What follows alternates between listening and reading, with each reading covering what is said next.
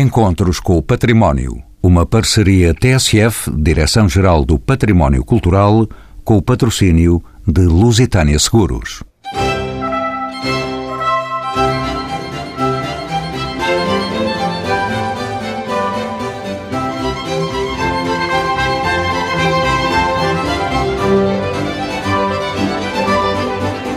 De que falamos quando falamos de espaços públicos? Necessariamente, falamos de património, de cidade e de pessoas. Os espaços urbanos vão se transformando ao longo do tempo e essa transformação é a condição da sua própria sobrevivência. Como é possível conciliar esta transformação contínua das cidades e dos espaços públicos com a permanência das suas identidades? Sabemos que os modos de intervir na cidade e nos espaços públicos são hoje profundamente determinados pela globalização. É para responder a estas e outras questões que convidamos estes investigadores e académicos. Carlos Fortuna, sociólogo, doutorado pela Universidade de Nova York, é professor catedrático da Faculdade de Economia da Universidade de Coimbra e investigador do Centro de Estudos Sociais. João Belo Rodeia, ex-presidente do IPAR e da Ordem dos Arquitetos. Atualmente é professor auxiliar de Arquitetura da Universidade de Évora e na Universidade Lusíada de Lisboa. João Gomes da Silva, arquiteto paisagista pela Universidade de Évora. É professor convidado de Arquitetura da Universidade Autónoma de Lisboa. João Gomes da Silva é ainda detentor de inúmeros prémios, como o Valmor e o Prémio Piranesi. E, por fim, Pedro Brandão, arquiteto, doutorado em Espaço Público e Regeneração Urbana pela Universidade de Barcelona. É professor convidado no curso de Arquitetura do Instituto Superior Técnico, a quem pergunto de que é feito o espaço público. Bom, a, pergunta é interessante porque uh, o que é, se eu for uh, à raiz das palavras, iria dizer que é um espaço que é público, como a própria palavra diz, não é? Ou seja, que é de todos. É? Portanto, teria a ver com alguma coisa da propriedade ou teria a ver com alguma coisa do direito a usar esse espaço sendo de todos. É? Portanto, é uma definição importante, mas eh, se calhar o espaço público é um pouco mais do que essas eh, noções que vêm da, da área da propriedade ou do direito, não é? Porque o espaço público, eu entendo que é o espaço que é fundador da cidade. Portanto, a cidade cria-se por um cruzamento de caminhos e a partir daí os homens juntam-se, interagem e, portanto, esse cruzamento dos caminhos é já um espaço público. Portanto, é uma é um elemento espacial em torno do qual depois crescem outras coisas, como Uh, edifícios, uh, várias utilizações, atividades humanas também as mais uh, diversas. Portanto, essa diversidade e a interação dos homens está patente no, no, espaço público. O espaço público, também sendo um espaço, também se relaciona com outros espaços. Por exemplo, há espaços que são espaços também abertos, como o espaço público é, mas que têm uma característica diferente. Há um espaço mais mineral, por exemplo, uma praça como o Terreiro de Passo, não, é? não tem uma única árvore, e há espaços mais naturais. E é pena que não tenha. Bom, isso é outra conversa. Já houve uma época em que tinha umas árvorezinhas e tal. Isso é uma outra conversa que podemos depois ter mais tarde. Mas outras vezes temos grandes parques, temos eh, uma coisa como o Monsanto e temos uma coisa como o Jardim da Estrela, e portanto são elementos que têm um valor paisagístico e também um valor de ecossistemas importantes de vida na cidade. É? Portanto, tem aqui uma, uma diversidade de características muito importantes. Se nos lembrarmos da Avenida do Mundo mais famosa, Lembramos, se calhar, dos Champs-Élysées, em Paris. É? Ou da Quinta Avenida. Ou da Quinta Avenida. Mas dos Champs-Élysées eu tenho a certeza que ninguém se lembra de nenhum edifício que está ao longo dos Champs-Élysées. Não são notáveis os edifícios, não é? O que é notável é aquele espaço fantástico, não é? Ainda tem duas filas de árvores cortadas à francesa, portanto, como se fossem pequenos paralelepípedos ao longo daquilo que lhe dão o caráter fundamental e não os edifícios, não é? Portanto, esse caráter de uma arquitetura sem teto, digamos assim, não é? Muitas vezes é prevalecente anteriormente aos próprios edifícios, não é? Há uma gravura dos Champs-Élysées que não tem ainda nenhum edifício. Tem o Bois, tem o Bosque, e no Bosque já está aberto os Champs-Élysées sem ainda ter nenhum edifício. Né? Portanto, essa ideia de que é fundador significa que precede as outras coisas que compõem a cidade. E mal começamos a nossa conversa e uma nova presença no programa. Bem-vindo de novo, arquiteto João Rodeia. Posso perguntar-lhe se cada espaço público tem uma identidade própria. Que identidade é essa? Eu concordo totalmente com o que Pedro Brandão disse. Eu diria, ou tentando resumir, que de algum modo o espaço público é um suporte físico que nos permite coexistir em comunidade. E é um suporte físico, obviamente, delimitado quando, eh, porque a natureza do espaço também é essa, ou seja, nós quando pensamos em espaço de arquitetura, pensamos sempre num espaço que tem algum tipo de limitação, não limitação ao uso, mas limitação espacial, tem forma, não é? Sobretudo no caso dos espaços urbanos. E é claro que a riqueza Nesta perspectiva, desta definição que peca por ser provavelmente demasiado sumária, os espaços públicos têm inúmeras naturezas, consoante a sua forma, o lugar que ocupam na cidade ou fora dela, porque também há espaços públicos fora da cidade, e portanto há imensas naturezas diferentes. Mas normalmente, quando pensamos em espaços públicos, pensamos nas ruas, pensamos nos, sobretudo nos passeios onde caminhamos, pensamos nas praças onde nos encontramos, portanto há um, um, um léxico, parece que seria demasiado exaustivo estar a, a nomeá-lo todo, mas há um conjunto de existências físicas que nos permitem coexistir, encontrar estarmos, uh, sermos em comunidade. E é esses espaços da cidade ou fora dele que nós chamamos de espaço ou espaços públicos. Mais uma presença, o arquiteto paisagista João Gomes da Silva, ele regressa de novo ao programa. Como sabe, ser arquiteto, os espaços urbanos vão se transformando ao longo dos tempos. Pergunto-lhe se essa transformação é uma condição da sua própria sobrevivência. Naturalmente. Há uma coisa bastante interessante que tem vindo a ser aqui, de alguma maneira, já repetida. A primeira questão é que espaço público parece ser um, um lugar fundador, comum, fundador da cidade. O João Rodeia referiu já que também pode não ser exclusivamente urbano, e disse uma coisa interessante, é um lugar em comum. E isso remete provavelmente para uma outra visão, que é, é um lugar social, é um lugar onde o lugar onde, onde a sociedade e a comunidade se encontram.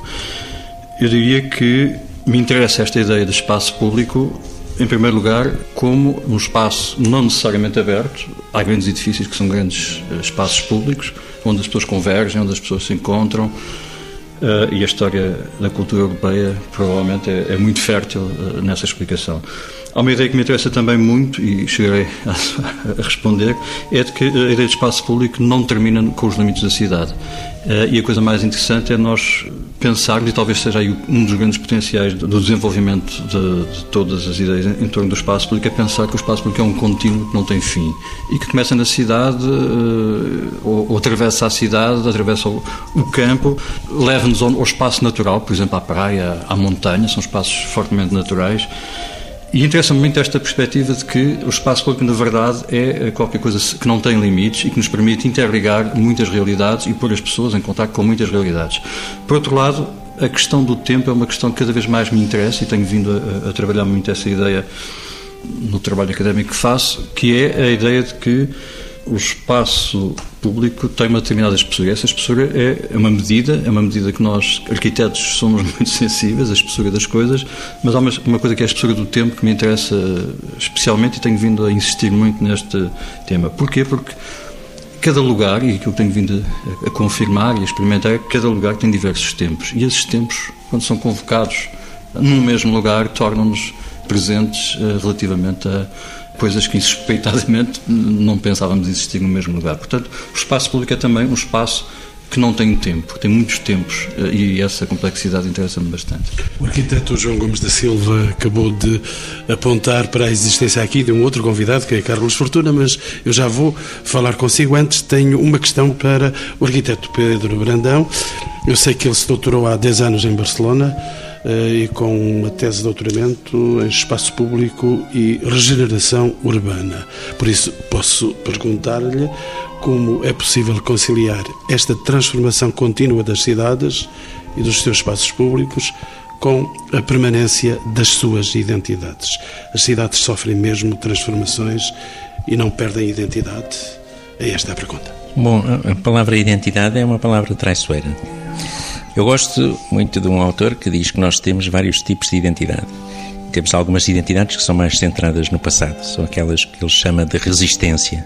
Nós resistimos em, em mudar, não é? Quando se corta uma árvore, nós levantamos um protesto e unimos-nos contra isso, porque isso em, em, si mesmo é considerado um pecado contra a identidade, não é? Porque é aquilo que nós nos habituamos a ver e há outra identidade que é, também há uma identidade autoritária, que é a identidade que, os, que as autoridades e as instituições e os governos gostam de preservar. E há outra identidade que é uma identidade que esse autor, que é o Manuel Castells, chama a identidade de projeto, aquilo que queremos ser. E essa é perspectivada no futuro, perspectiva-se no futuro. Eu acho essa, essa noção de identidade, articulada com todas as outras, evidentemente, mais interessante para decidirmos o devir da cidade, para, decidirmos o futuro das coisas, não é? Agora, no momento em que nós estamos, por exemplo, como é que isto se equaciona?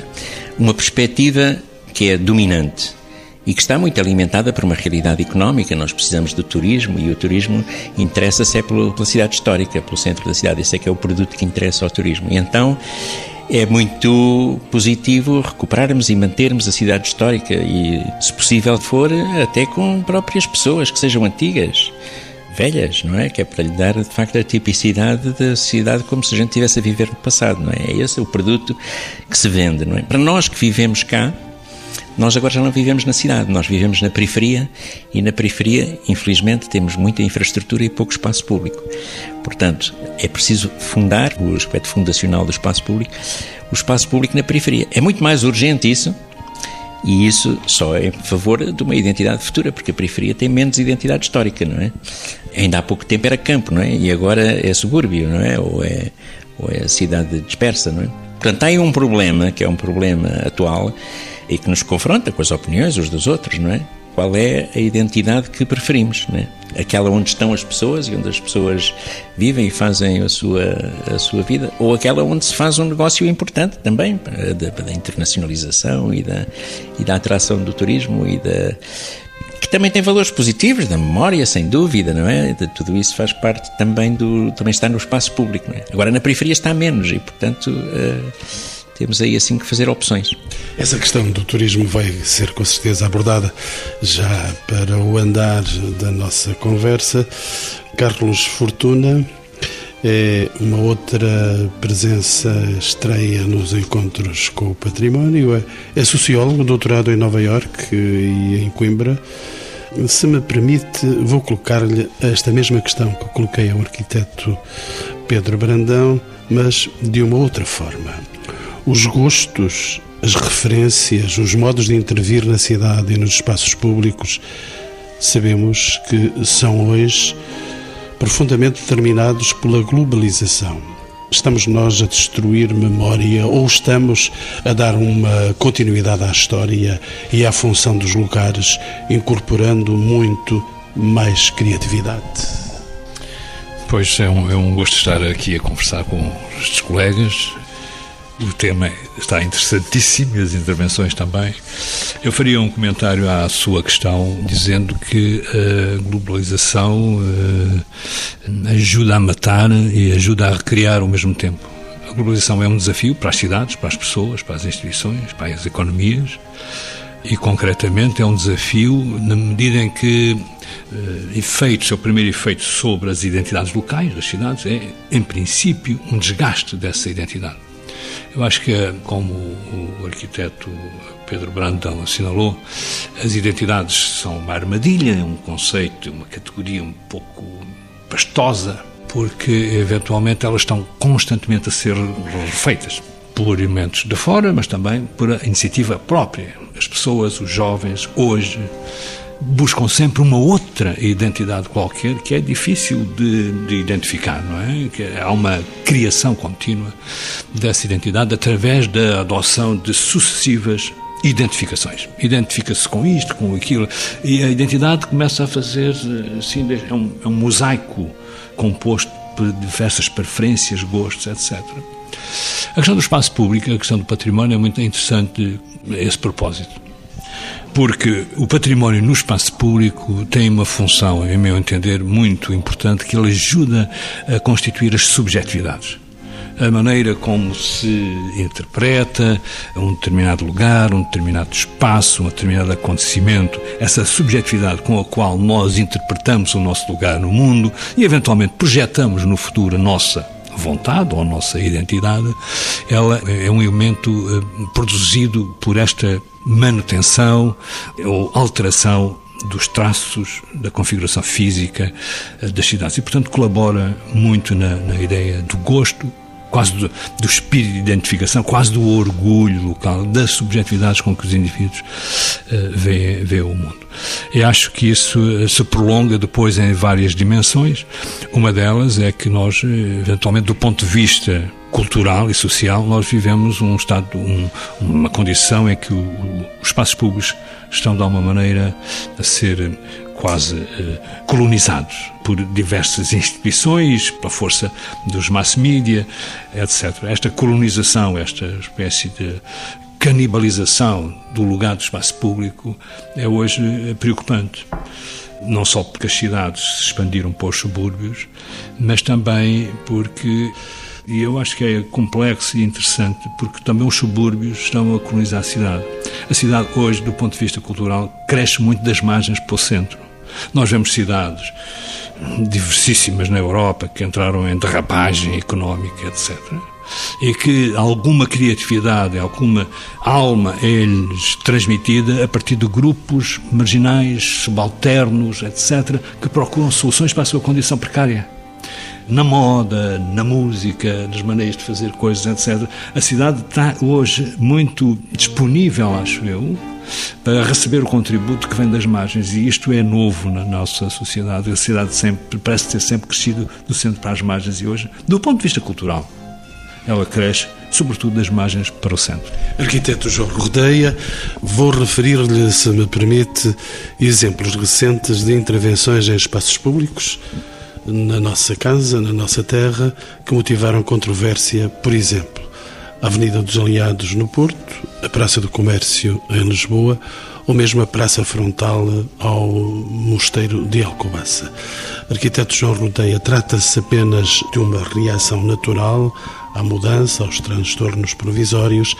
É uma reação à forma como se desenvolvem estes delicados processos de gestão urbana ou é algo mais profundo que mexe com as pessoas? Qual é a sua posição? Isso, cada caso que falou é um caso singular. De qualquer forma, eu queria pegar, se me permite, Sim. nas palavras aqui do João Gomes da Silva, porque ele falou de uma coisa que me parece bastante interessante, que é esta relação que normalmente os espaços públicos têm com o tempo e com o uso porque muitas vezes alteraram o uso ao longo do tempo, mantendo-se públicos. E para as pessoas que nos estão a ouvir, para de algum modo perceberem o que eu quero dizer, basta pensarem que alguns dos grandes espaços públicos da cidade de Lisboa, como por exemplo o Rossio, vêm desde o tempo dos romanos e manteve-se como um vazio urbano de uso público ao longo de dois mil anos, possivelmente. E é, é também este lastro entre tempo e uso que dá grande força a este tipo de espaços públicos, de tal forma dá-lhes força que eles resistem ao longo do tempo a usos diferentes e a configurações diferentes. Isto tem algo a ver com o que acabou de perguntar-me, porque fundamentalmente em qualquer uma dessas situações, importante é salvaguardar o uso público e a, o, o, tal suporte físico enquanto lugar de encontro das pessoas em qualquer um desses casos que me acabou de dizer. O que significa que as intervenções que foram feitas Todas elas, a meu ver, salvaguardam essa condição primeira, portanto, todas elas são perfeitamente legítimas. Agora, é natural que da parte das pessoas no hoje haja alguma resistência a qualquer tipo de mudança, porque se habituaram a ver as coisas de uma determinada forma e não de outra. Mas, como eu digo, são situações completamente diferentes. Eu creio que, por exemplo, no caso da Alcobaça, houve bastante mais uh, controvérsia local se bem que eu acho que rapidamente as pessoas também esqueceram o que havia antes, que era um parque de estacionamento fronteiro ao Mosteiro de Alcobaça e não um espaço aberto e de uso público como está hoje, e é preciso que as pessoas também consigam compreender ou antever como o espaço ficará no futuro quando as árvores crescerem, etc. No caso da Avenida dos Aliados do Porto, foi uma intervenção, a meu ver, apenas de limpeza e de aumento do espaço disponível para fruição pública. Não creio que hoje as pessoas sequer se recordem dessa controvérsia que houve na época, porque o espaço está lá e é usado pelos portugueses e por qualquer pessoa que visita a cidade de uma forma aberta e, portanto, aquilo que o projetista ou os projetistas desejavam acabou por conseguir-se. E no caso do Terreiro de Passo, eu acho que o dia a dia do Terreiro de Passo fala por si. Ou seja, está cheio de pessoas a, conviverem no Terreiro de Passo, com todos os defeitos e qualidades da intervenção. Acho que o resultado da intervenção ultrapassa felizmente, a própria intervenção, em qualquer um dos casos, aliás. E, portanto, a possibilidade de devolver, entre aspas, o Torreio de Passo de Lisboeta à fruição pública, da forma eh, aberta e disponível em que está, acho que é uma grande mais-valia para a vida das cidades e para a vida dos cidadãos. Permita-me só uma, uma nota final que tem a ver com a questão da identidade porque e nós estamos aqui num programa também ligado ao património e de facto quando se fala de património fala-se quase sempre de identidade. Aliás, a palavra património vem da herança do pai, ou seja, aquilo que nós recebemos e que os romanos achavam que ser também, digamos, a razão de ser das suas famílias, digamos. E de facto a identidade tem muito a ver com o património de uma forma direta, com todos os defeitos e virtudes, e tem a ver também com aquilo que se falou aqui, que é com a capacidade criar expectativas, ou seja, também podem, isto no caso das cidades é, é, hoje em dia é determinante, porque as cidades concorrem entre si muitas vezes através das diferenças que conseguem potenciar. E obviamente uma das diferenças é, é, é a questão patrimonial todas são diferentes, porque têm uma história, em princípio, razoavelmente única. Mas também, às vezes, esquecemos disso, concorrem entre si pelas expectativas que conseguem criar em relação ao devir, aquilo que vão conseguir fazer diferente de outras. E isto também constrói identidade. E tem um pouco a ver com o que alguns dos meus colegas aqui da mesa falaram. E é muito importante que as cidades saibam pensar acerca do seu futuro, antecipando. No fundo, é aquilo que se chama uma cidade em projeto tentando antecipar aquilo que ainda não são, mas que poderão vir a ser um dia. Professor Carlos Fortuna, não vou deixar descansar. Sabemos também que novos projetos de espaços públicos, por exemplo, nas marginais e nas zonas ribeirinhas, proporcionam novos hábitos de vida, de socialização e até de consumo. Podemos dizer que estes novos espaços vão ter ou têm mesmo já um impacto na relação das pessoas com elas próprias? Carlos? Não, com certeza que tem, tem. Eh, não é propriamente a solução para os problemas urbanísticos e sociais que a gente tem nas cidades, mas é uma componente importante do lado da modernização das cidades e, e da solução que foi encontrada para a crise das economias marítimas e ribeirinhas. Isso tem tudo a ver com o modo como se alteraram os transportes marítimos e como digamos assim, vimos a desvitalização dessas zonas ribeirinhas e a necessidade de intervir nelas e trazer gente para dentro. Essa gente é hoje, fundamentalmente, de uma maneira geral, gente de classe média, em usufruto daqueles espaços com os objetivos de, de lazer, fundamentalmente de lazer. Isso é uma componente importantíssima da nossa vida, quer dizer, esses e outros espaços já foram aqui referidos, espaços verdes, praças abertas, eh, onde se possa caminhar, etc., são espaços alternativos. O caminhar é uma coisa extremamente alternativa, quase como uma resistência à maneira como nós estamos nas cidades. Não damos muito apreço a isso, mas a cultura começou com os pés. Começámos criamos cultura caminhando e encontrando os outros e comunicando com eles, e isso é a criação original da cultura. Pedro Brandão quer entrar eh, pela conversa dentro? Sim, o tema das zonas ribeirinhas é, sempre me interessou. De facto, desde que se tornou praticamente global em todas as cidades a tentativa, como disse, de uh, substituir usos que estavam um pouco uh, obsoletos de utilização infraestrutural uh, ou industrial das margens dos rios. No entanto, eu, passado estes 30 eh, anos desse movimento, acho que ele trouxe aspectos positivos, mas também devemos pensar nos aspectos negativos que ele trouxe de maneira mais crítica. Refiro-me, por exemplo, àquilo que acontece no Rio Tejo, em que nós hoje temos de facto a possibilidade de chegar à beira da água como disse também, as atividades que aí se desenrolam praticamente são monofuncionais, em volta do lazer. Portanto, digamos que a imagem típica é a classe média sentada a bebericar uma cerveja ou um gin tónico e olhar para o rio vazio. Porque a atividade no rio desapareceu. E essa perca, que é uma, uma perca de vida, de vida produtiva, é uma perca, se calhar, que nos esquecemos dela, de contabilizá-la, não é? De contabilizá-la. Olhamos para o aspecto estético e achamos que ficou tudo muito mais bonito e vamos lá com os miúdos jogar à bola. Mas uh, o que se perde é muito significativo, porque de facto a atividade desapareceu, da, do transporte, da, fabricação, de, de, muitas atividades que se localizavam na beira do, do rio, uma certa diversidade que ela tinha. O problema é que elas eram exclusivas, eram também monofuncionais. Era uma logística que estava apropriada da margem e neste momento é o ócio que está apropriado da margem. E falta-nos aquilo que é próprio da vida urbana, que é a diversidade. João Gomes da Silva, o arquiteto paisagista neste programa. Como é que é a história dos lugares, o seu desenvolvimento urbano, a sua arquitetura e as pré-existências estão na base do redesenho de espaços públicos? O que é que nos diz o arquiteto João Gomes da Silva? Bem, esse é um tema que me tem interessado bastante por razões várias. Uma é porque eu, sendo um lisboeta de gema, nasci e habituei-me a ir à janela e a ver o rio. Grande sorte. Sempre vivi em São Vicente com os meus pais, onde vivia toda a família. Eu vivi perto de Alfama, sempre desci para ir para a escola. Portanto, eu sempre estive muito relacionado com o rio. Acordar e sentir o cheiro do mar quando é caso das brisas estarem a subir, etc. Portanto, essa questão da identidade e da relação da cidade com o rio é uma questão que para mim não consigo compreender de outra forma. E aquilo que o Pedro Brandão teve a referir agora é uma preocupação que tenho, um interesse grande que tenho também, mas eu vejo as coisas de uma maneira um bocadinho diferente. Eu há um ano e pouco mudei-me para baixo justamente porque estava deserta. E, portanto, havia casas, havia casas boas. Deserta, os preços não eram ainda altos e, portanto, mudei-me para lá. Porquê? Porque gosto de estar no centro da cidade e porque verdadeiramente tenho estado a perceber o que é que significa o centro da cidade hoje. Eu tenho uma visão um bocadinho diferente relativamente a esta questão da relação entre a cidade e a periferia. Eu acho que nós não podemos falar da cidade e da periferia da mesma forma que falávamos há umas décadas atrás, porque hoje interessa-nos uma outra dimensão que é a da região. E interessa-nos uma outra dimensão que é o mundo.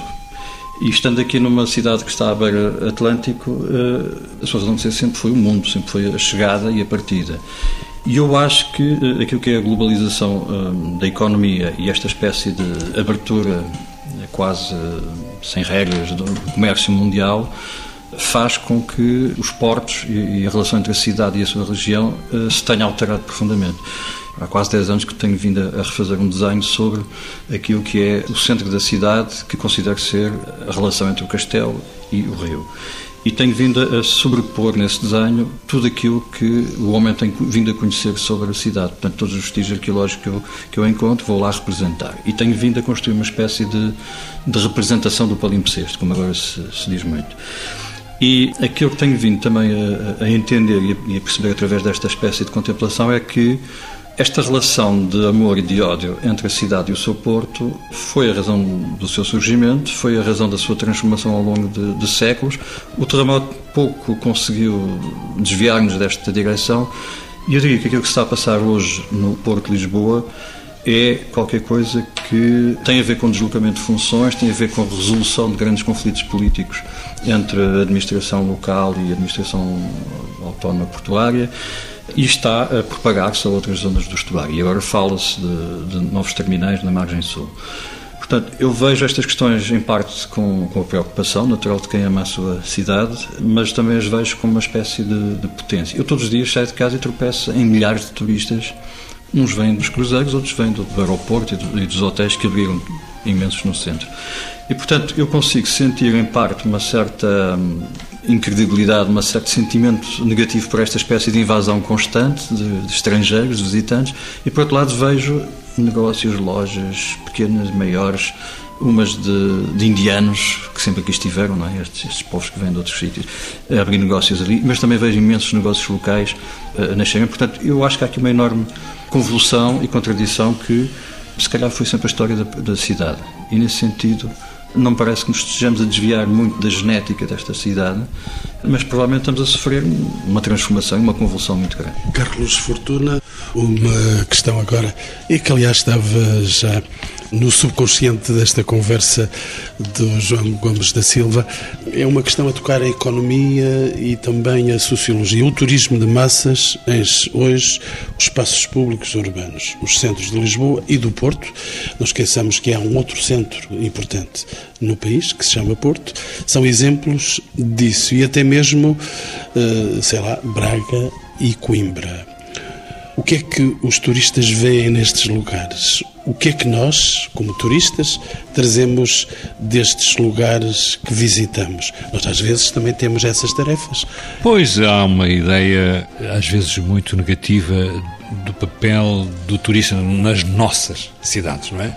O primeiro aspecto dessa negatividade vem da, da, invasão. O turista é o invasor e perturba o aconchego do nosso cotidiano, etc.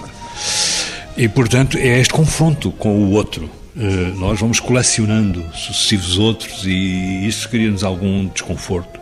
O outro aspecto da negatividade é que, aparentemente, a cidade começa a ser feita muito para mostrar para mostrar e criar agradabilidade em quem nos vem ver e fotografar, não sei o que mais.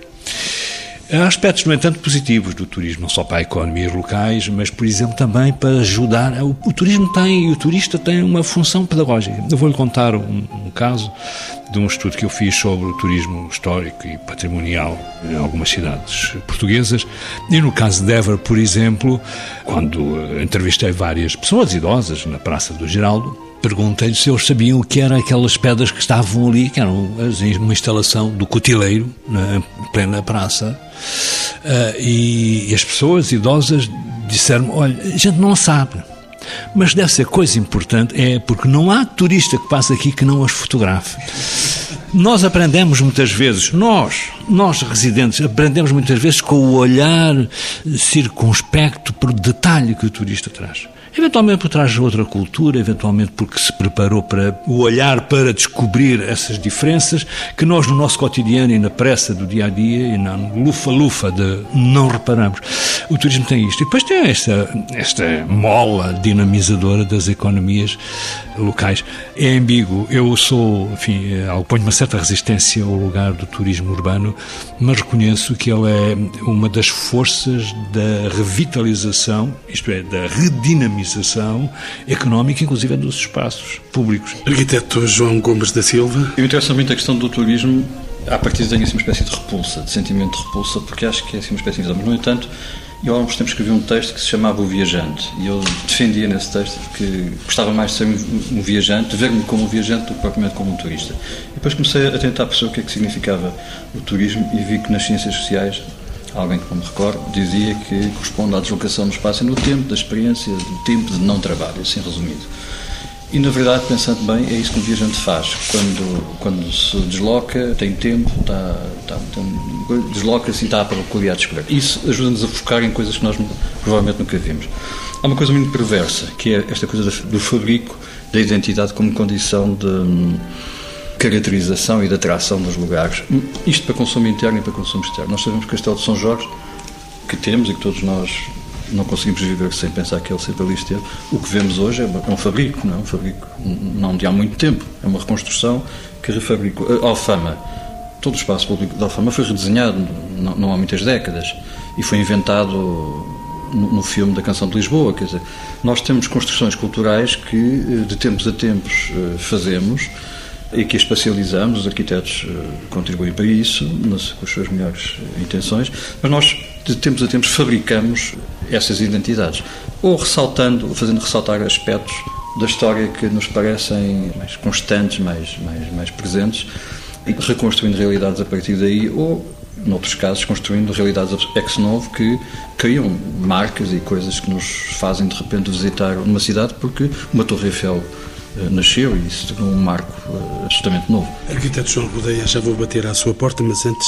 Carlos Fortuna, Permita-me, se tivéssemos de fazer um flashback aos anos 80 e 90, assistiríamos ao encerramento de inúmeros cafés, de esplanadas em espaços centrais das cidades, com a sua substituição, regra geral, por instalações bancárias e outros serviços. Estamos, de facto, a recriar hoje novos espaços de convivialidade, de socialização e de criatividade, novos espaços públicos para dar respostas às novas necessidades? Esses lugares públicos, não diria espaço, mas o lugar público, por exemplo, que é, café, da tertúlia, da conversa, é? infelizmente eh, está manifesta retração nas nossas cidades por culpa nossa, dos cidadãos, das, associações culturais, dos políticos, dos decisores, etc.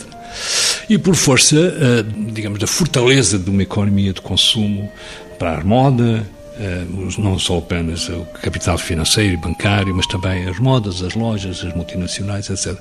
É uma pena porque isso contribui para a desertificação dos centros das cidades. As tertúlias estavam, esses cafés, esses cinemas, os teatros, etc., foi tudo metido eventualmente nos centros comerciais, desapareceram esses lugares. Os centros comerciais hoje, naquelas praças de, de alimentação tão cheios de idosos, não há mais cafés. E isso é uma perda assinalável da riqueza urbana e, cultural das cidades. Eh, dar a volta a isso é, é, absolutamente, é absolutamente essencial. Ter uma aguda atenção àquilo que se pode e, sobretudo, àquilo que não se pode fazer com este património. É preciso conter esse desmando. São pouquíssimos os lugares, estes lugares públicos, com uma tradição, a leitaria, o café da esquina, não sei o que mais, a padaria, a pequena ah, comércio de rua.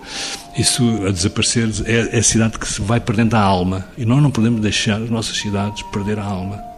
Nós não fazemos a cidade, a cidade é que nos faz a nós. E se empobrece o cenário em que nós vivemos, empobrece a nossa própria condição também. Não é? Arquiteto João Rodeia, ainda mais um minuto de paciência para dar a palavra aqui ao arquiteto Pedro Brandão, que quer intervir já no final da nossa conversa. Só para referir neste caminho do que estava a ser dito, que às vezes este esforço de remar contra a maré parece um pouco artificial. Ou seja, Chamamos o discurso da sustentabilidade para procurar suster uma atividade que já não se sustém a si própria. E então isso parece-me muito difícil de facto de ser feito, que é um remar contra a maré que muitas vezes tem mais derrotas do que vitórias. Finalmente, arquiteto João Rodeia, a palavra para si, já quase no final desta nossa tertúlia.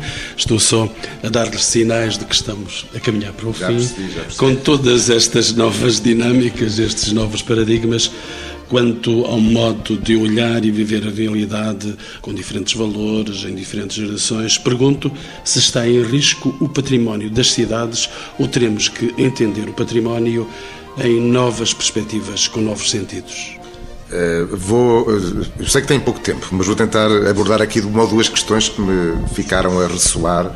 A primeira, para concordar completamente com o que o Pedro Brandão acabou de dizer, porque na verdade, se tem havido alguma perda ao longo do tempo na perspectiva do espaço público da cidade, também tem havido muitos ganhos, sobretudo nos últimos anos. E não é só em Lisboa, no Porto. Se passear por todo o país, não há cidade, não há vila que não tenha espaços públicos renovados, imensas pessoas na rua, hoje em dia até altas horas da noite, muitas vezes. Há uma outra fruição de espaço público e, e, condições para essa fruição que não havia há 20 ou 30 anos. Isto é como tudo. Todos os assuntos têm duas lentes e conforme a aproximação que temos do assunto, temos várias maneiras de olhar para esse mesmo assunto. O mesmo em relação, eh, já agora, em relação a Lisboa, é exatamente igual, embora eu partilhe também da preocupação de uma certa pode-se chamar monofuncionalidade que a cidade tem adquirido ao nível, sobretudo, da zona ribeirinha, mas também é preciso não esquecer que o ponto de partida era muito baixo, ou seja, estava grande parte daquela área, pelo menos da zona da Baixa, muito despovoada, não havia população, portanto, partiu-se de um ponto baixo para chegar àquilo que existe hoje e penso que o caminho não deixa de ser positivo, apesar de tudo. Aliás, que eu digo sempre Lisboa é uma cidade fundada por estrangeiros, não é? Porque foram fenícios, supostamente, que terão fundado a cidade e não autóctonos, e que talvez essa tradição se mantenha e também legitime a possibilidade do turismo e do, do viajante que visita a Lisboa, tal como nós vemos nos quadros ao longo do tempo, do século XVII, do século XVIII, etc., que são imagens da cidade povoadas de imensas gentes de diferentes origens que fazia com que os ingleses chamassem no século XIX a Lisboa essa bela capital africana. O que diz bem de como seria o convívio e o tipo de gentes felizmente conviviam todas naturalmente umas com as outras. E digo isto para, eh, portanto, em relação ao turismo, não o vejo eh, necessariamente como um mal, é uma coisa que pode ser regulada como qualquer outra e que faz parte da vida normal da cidade. Tal como não vejo qualquer tipo de problema, enfim, eh, a priori, na questão da globalização.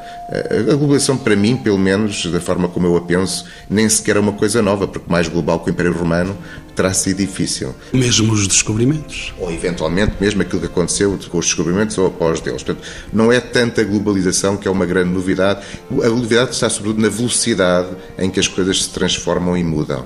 E nesse aspecto, essa velocidade, quando é aplicada na cidade, o que é que a cidade tem, ou tem tido, apesar de tudo, alguma resistência, que é natural, porque um edifício demora um, um tempo físico a ser feito, uma renovação de um espaço qualquer público tem um tempo próprio para ser eh, alterado e, portanto, a própria cidade tem, eh, digamos, um vírus de resistência aos excessos de velocidade, gerando, creio eu, apesar de tudo, alguma regulação mútua. Em relação ao que me acabou de perguntar, há uma coisa que não foi aqui focada, eh, e nós já não temos tempo para focar, que é exatamente a questão do património como espaço público, porque, e falo não apenas do espaço aberto ao céu, mas de muitos espaços que têm teto e que também são espaços públicos, porque os monumentos que fazem parte do património português são todos eles espaço público, não é?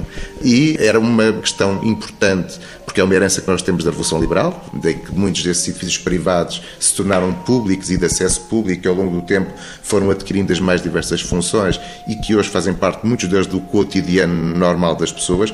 E numa altura em que passa pela cabeça do Estado começar a vender esse património para usos privados, teria sido um bom assunto, ou será um bom assunto para um próximo programa, perceber como é que nós garantimos espaço público e, e dimensão pública a esse património e, portanto, acho que os perigos virão exatamente desse tipo de questões. Como é que se começa a. Há sempre tentações de privatizar, digamos assim, aquilo que é público e penso que a cidade e os cidadãos terão que usar os seus, as suas formas de resistência, pelo menos a um excesso ou uma, uma possibilidade ou de potencial de privatização daquilo que é público e que se manteve público ao longo do tempo.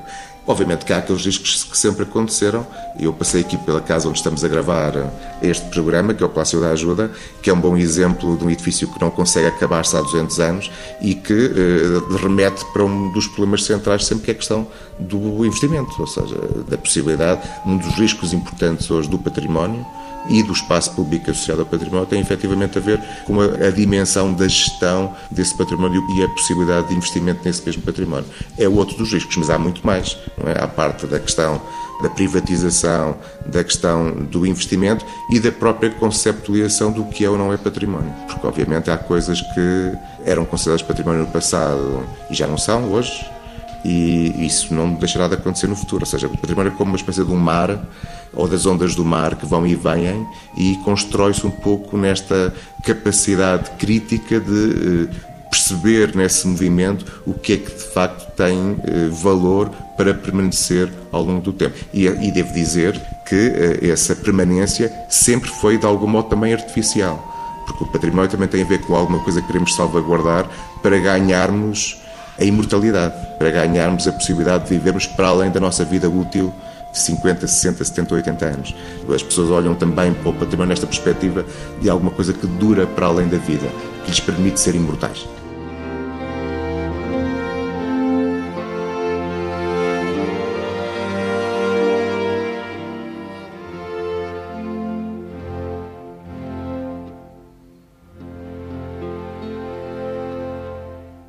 Encontros com o Património. Uma parceria TSF, Direção-Geral do Património Cultural, com o patrocínio de Lusitânia Seguros.